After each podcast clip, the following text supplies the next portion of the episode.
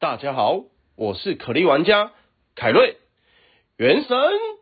启动，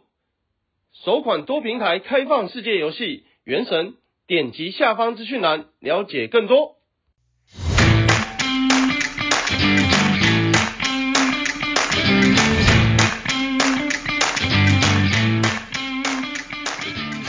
欢迎收听小朋友学投资，接下来是步入小周记的时间，让我们一起查证事实，而不是随口跟我们分析，或是媒体的标题杀人，造成每天不必要的担心。啊，这周呢，我前阵子一直在设计的放风筝选股 App 搭配免费的市场人格心理测验，啊，这个是正式的上架了。那只要在 App Store APP 商店里查询布鲁放风筝选股 App，呃，就可以找到这 APP，然后下载。我真的很推荐大家去做一下这个免费的。市场人格测验呐，目前我得到的 feedback，很多人都跟我说这个测验其实蛮准的。那也有少数人说跟他们原本想的不一样，可这也不代表不准，所以就可以把它当做一个心理测验玩玩看。那要不要订阅就之后再说。啊，目前我是安排下周三五月二十四号的晚上七点会有一个呃教大家怎么用这个东西的直播。但我觉得直播的内容应该最主要还是会 focus 在这个 app 的中心思想啊。中心思想绝对不是用一些技术面塞来塞去去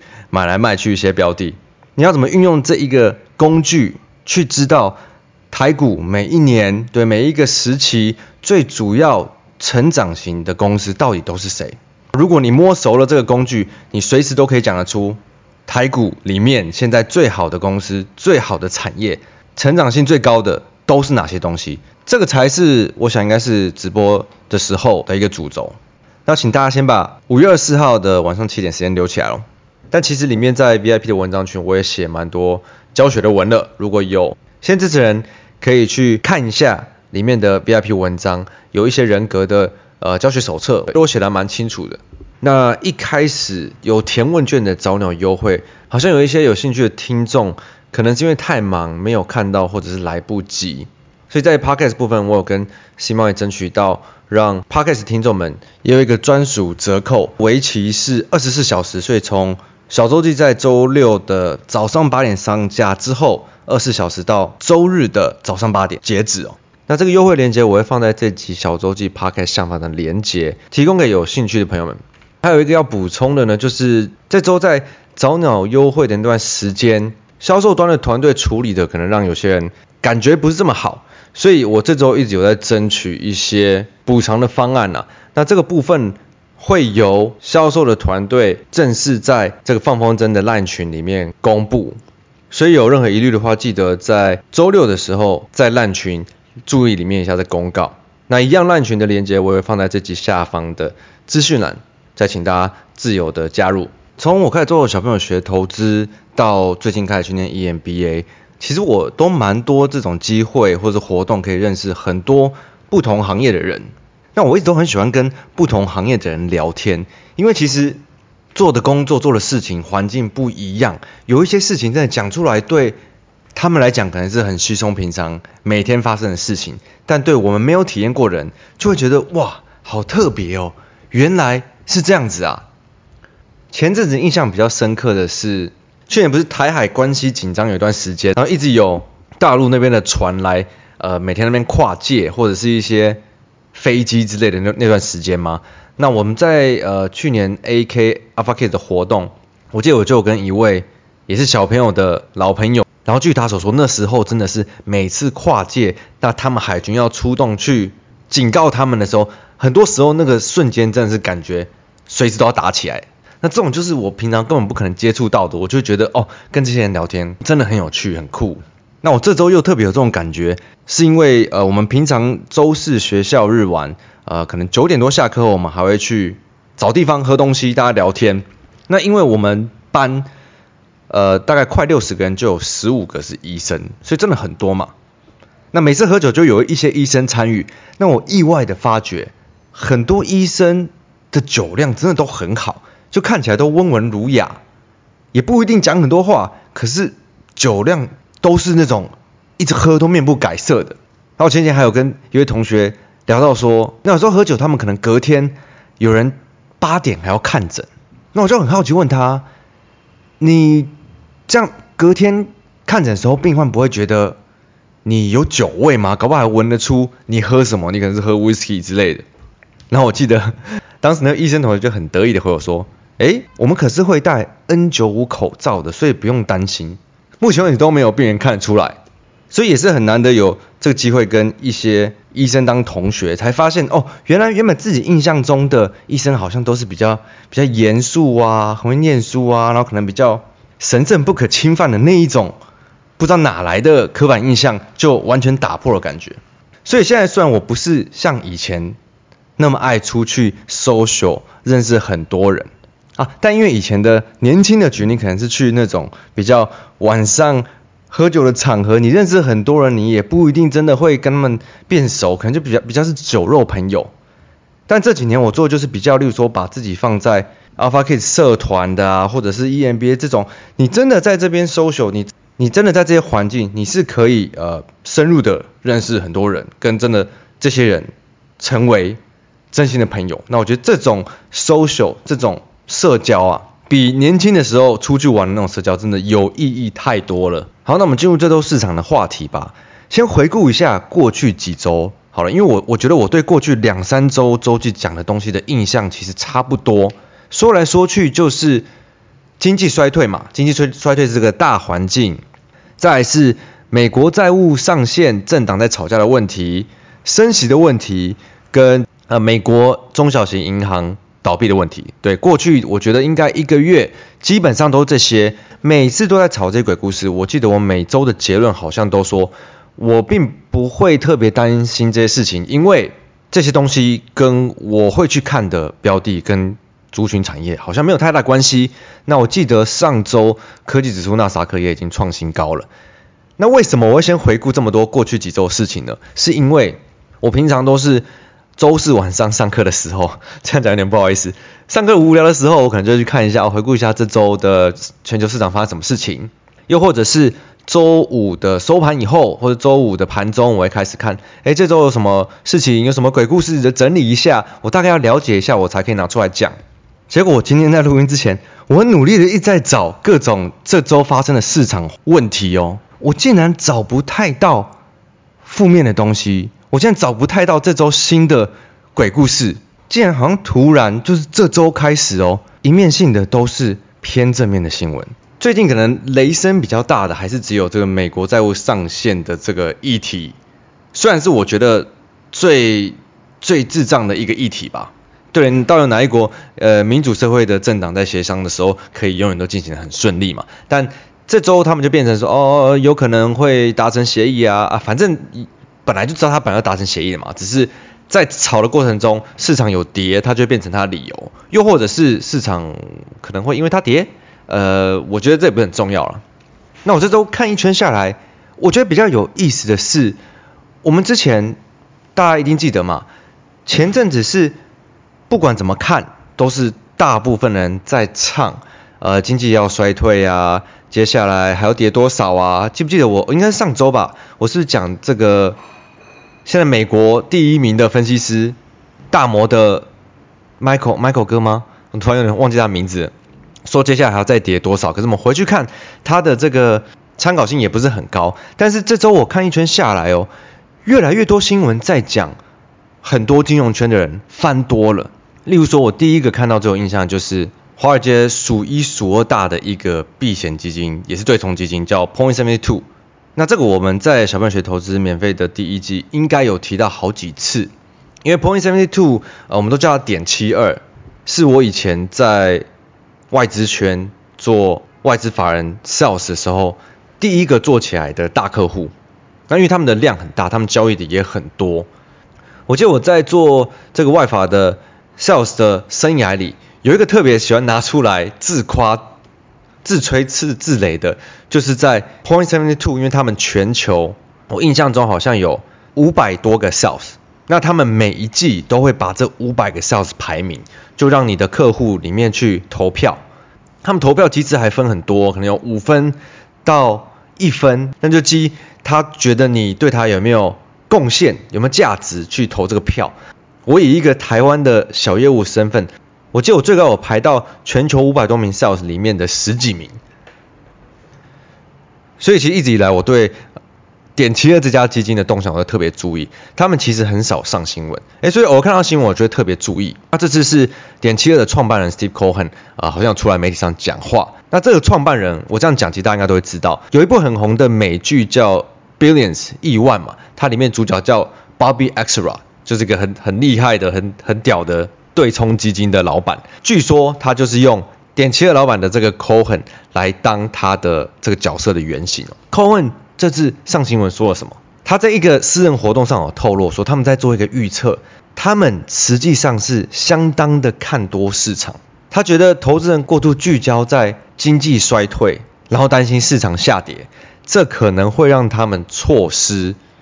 AI 带来的大浪契机。他呢，预估企业的利润将会提高。那最大原因是因为 AI 的这个新产业的出现，跟它有可能带来的成长的机会。你不觉得这个传奇人物等级的 Cohen 讲的怎么好像跟我们过去几个月以来，应，应该说这今年以来，大部分的人讲的事情是完全正相反的吗？那真的不是我想讲。不过你不觉得刚刚这个内容跟呃过去几个月小周记的内容是几乎一模一样的吗？我们应该。不要去看比较不关我们的事的这些中小银行，我们应该多看一些 AI 相关的题材，让我们自己也可以听得很兴奋的。那它实际上应该也真的有可能变成一个接下来的大大趋势成长。那不管是在呃美股的相关的 NVIDIA、Microsoft 到台湾相关，不管是 IP 伺服器散热，任何扯到边的，其实这些这些表现都很好啊。可是为什么你出去跟大家聊市场，大家都在跟你说不好？都在讲这一些舆论上的负面的东西嘛？那其实不只是点七二的创办人，呃，我还有看到一家是讲 f u n s t r a t 的共同创办人 Tom Lee 啊，这个我就不知道是哪一家了。也是从五月十八的报告指出，原本他们三月二十三是说要逢高卖出 Sell the Rip，到这周他们决定要变成逢低买进。嗯，你在三月的时候说要逢高卖出。结果涨了更多以后，你说要逢低买进，诶，这个等下我这个逻辑我觉得好乱了。但好，但我可以理解的是，他变得比较正面了，他他开始翻看多了嘛。那不止这两位哦，我记得我新闻滑下来，我还看到了报道指出，两三家也是华尔街的经理人在讲他们看多，不是券商的分析师哦，分析师大部分可能还是看空哦。所以对我来讲，这个感觉是很突然的，诶，怎么这一周突然舆论新闻的舆论有点转向了？那我们再仔细看一下哦，什么时候开始发生这件事的？上周的周记我们不是讲到，大家看不好，鬼故事就这几个，可是科技指数创新高了，所以原来创新高开始以后，大家就翻多看了嘛？又或者是创新高以后，媒体的舆论就开始写？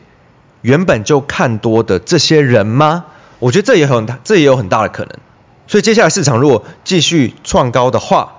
可能原本一直唱空的人，媒体就不喜欢讲他们了，他们就要去讲这一些一直看多的人。所以乍看之下，你会觉得金融圈的人好像一直变来变去的。但其实真相是，不好的时候跌的时候，媒体就给你讲不好、讲空的人这些舆论。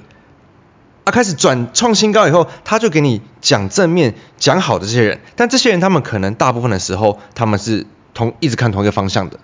所以如果你自己回想，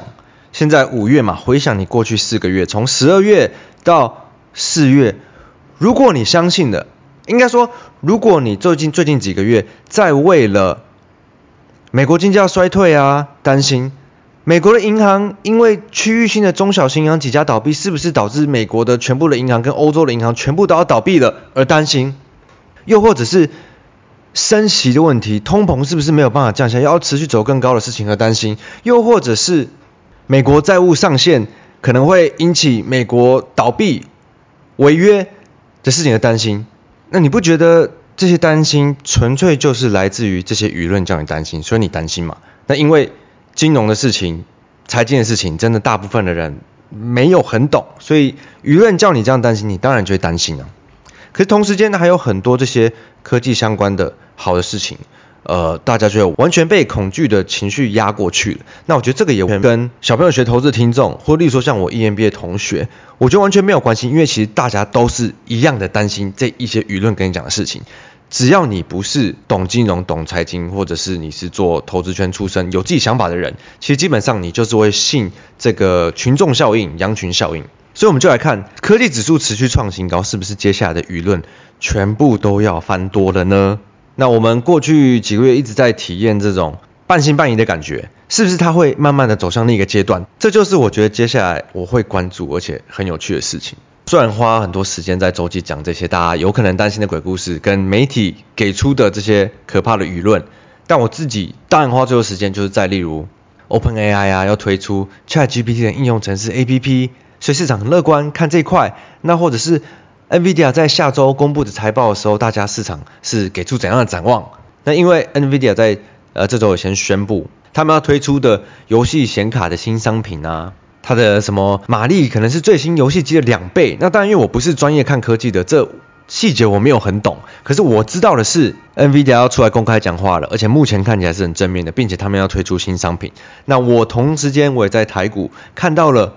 AI 相关的族群的标的又全部都动起来了，不管是 IP 的，还是做伺服器的、散热的，那甚至是很多像以前已经沉寂一段时间了，因为搭到这些题材的，不管像是伟创啊、技嘉啊这种相关的标的，都是整个跑起来，市场就会开始给予他们更多评价。对，我们常在讲的，不管你可能从原本它以前十二倍，你只要给它个十五倍、十八倍、二十倍就不得了了。只要有这种评价在提升，就是市场对标的的期望是会有那种很兴奋、很高潮的感觉啊、就像我最近跟艾德恩在小朋友学投资第二季看盘逻辑里面有讲到的，如果有一些这种想象力可以很嗨的时候，基本上就不会是市场不好的时候啊。因为看这种市场的情绪、市场的金流是真的是最直观的。所以今年我一直被问到。啊、呃，经济是不好啊，是不是要很小心啊？我我其实都蛮不知道怎么回答。我当大部分的时间我就会说，哦，反正就我是我是看多啦。那我不知道你的周期的操作是怎么样。大多时候，大部分人也不会给我很明确答案。一直到呃上礼拜创新高以后，这周有问过我的人给我的 feedback 就全都不一样了。所以真的是这个循环永远都不会变。所以接下来的发展就让我们好好看下去喽。我来回一下，呃，五星评论，这个是 from dog 六七八给布鲁打气，哎，好不容易才出炉的放风筝 App，虽然在群组里被很多人嘴炮，但我相信布鲁一定会让它变得越来越好。希望那些人的冷言冷语不会影响到你的心情。我平常是没有留言的习惯，但是真的看不下去，所以出来支持你一下，打打气。艾德恩和放风筝的 App 都有订，因为我觉得在不同的盘势下可以用不同的方法来选股。反正如果赔钱也不止赔这几百块。只要将来能够对获利有所帮助，又何必在意这几毛钱？进入主题下，我有一个风筝 App 的问题想问：上班族的潜力周风筝和老板型的黑 K 回力镖在策略使用时机说明看起来还蛮像的，请问差在哪里呢？好，非常感谢这位 Dog 六七八。对，这周真的是呃让我有点焦头烂额，因为行销的团队一开始有一些部分可能没有处理得很好。那因为我也是主要就是负责。给数据给内容啦，那我能做的也就是尽量优化这个 app，并且看可以帮大家拿到一些福利嘛。所以非常感谢这位 dog 六七八同学支持哦。回应你的问题，你问的这两个策略其实真的蛮像的，但是因为呃上班族型、老板型，老板型比较能够等待周期操作的周期拉得比较长一点，所以我在老板型里面的策略的。一些条件会抓得比上班族再更严格一点，就是更可以等待，你更会，如果是老板型的人，你更会愿意花时间或是机会去等待一些可能有临时状况它才会出现的一些条件的标的嘛。这个到时我在呃直播里我会再好好的跟大家解释哦。再来这个是方音乐系毕业的小朋友，好期待布鲁 APP，感谢三位小朋友无私的教这么。多精华给大家，呃，布鲁布鲁，我是一位大学刚毕业的小小小资族，薪水比凯瑞第一份工作的薪水还少，因为要控制开销，所以我忍痛放弃了这几天艾登 App 的优惠活动，只为了等你的 App 推出，真的非常期待你的放风筝 App。好，感谢这位音乐系的小小朋友，自己觉得自己的薪水还这么愿意支持我们。那其实我我希望你在呃我的 App 接下来里面最主要的是把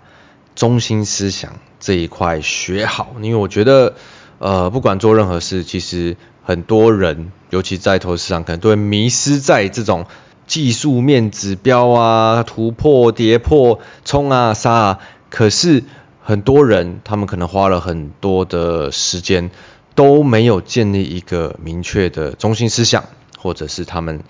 自己的正确的心态或者策略哦。那我希望你既然还这么年轻，你一定要从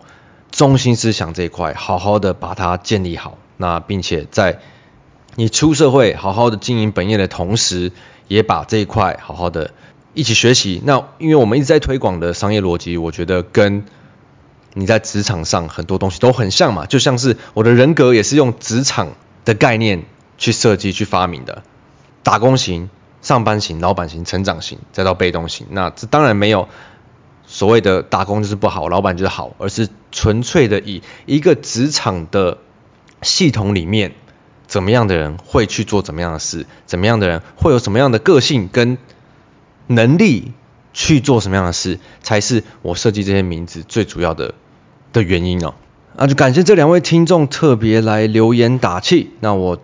那这周就到这边，祝大家周末愉快，Happy Weekend！我是布鲁，我们下周见，拜拜。